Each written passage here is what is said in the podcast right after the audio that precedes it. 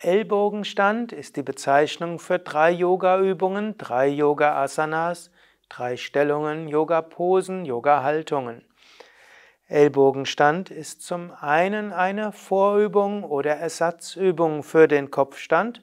Zum zweiten wird auch der Kopfstand selbst als Ellbogenstand bezeichnet, weil das Hauptgewicht auf den Ellbogen ist. Und auch der Skorpion kann als Ellbogenstand bezeichnet werden. Allerdings, wenn wir bei Yoga Vidya vom Ellbogenstand sprechen, dann ist das meistens eine Vorübung zum Kopfstand. Ajana zeigt, wie es geht. Ausgangsposition ist der Fersensitz. Von hier ausgehend die Hände um die Ellbogen geben, um die Ellbogen abzumessen, dass die Ellbogen etwa schulterbreit auseinander sind. Dann gibst du die Ellbogen auf den Boden und du faltest die Hände.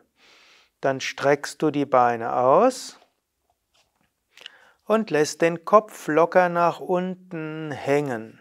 Das ist dann der Ellbogenstand. Tatsächlich das Hauptgewicht ist auf den Ellbogen.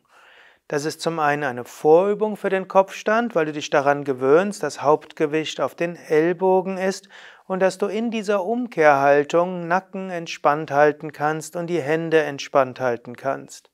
Es ist auch eine Ersatzübung für Menschen, die zum Beispiel Angst haben vor dem Stürzen aus dem Kopfstand oder die Nackenprobleme haben und deshalb keinen Kopfstand probieren wollen.